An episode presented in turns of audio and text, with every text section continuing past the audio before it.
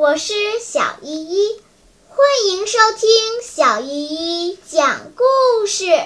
今天我要讲的故事是诚实的小人儿。小松鼠弟弟头脑里有诚实和说谎这两个小人儿。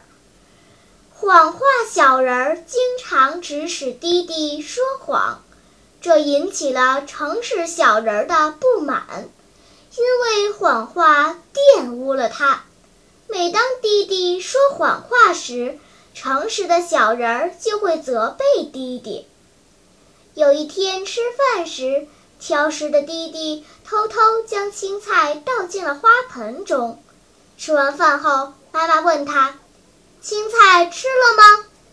弟弟在谎话小人的指引下说了谎，吃光了，还故意把空碗举起来给妈妈看。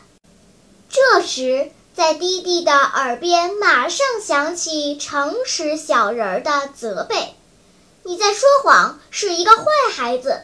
你在说谎，是一个坏孩子！”这个声音不停地在弟弟的耳边响。弄得弟弟坐立不安。妈妈，弟弟大喊：“我我刚才把青菜倒掉了，对不起，我说谎了。”第二天上课时，弟弟搞恶作剧被老师抓到，挨了批评。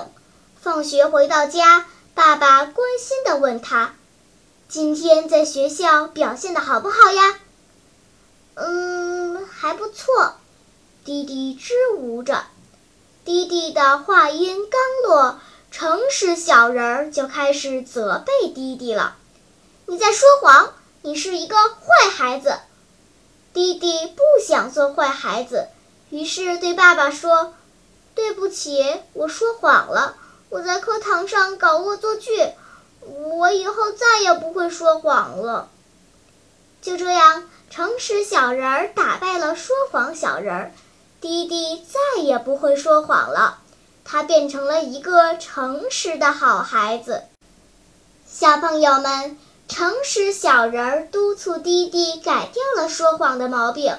每当说谎小人儿指使弟弟说谎时，诚实小人儿就会奋力反抗，因为说谎玷污了他。小朋友，你一定不会像弟弟那样说谎骗人。对吧？好了，今天的故事就讲到这里吧。什么？你还没有听够呀？那就赶快关注小依依讲故事吧。